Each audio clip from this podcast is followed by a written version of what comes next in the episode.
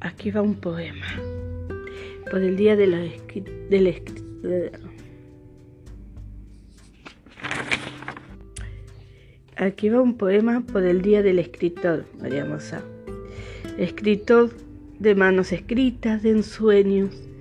Nunca dejas de soñar ni de volar en cada uno de tus sueños, invitando a los lectores a ingresar en tu mundo mágico, donde las letras en tu libro cobrarán vida y danzarán con las gotitas de tus dulces suspiros, donde la realidad misma la conviertes en un sueño.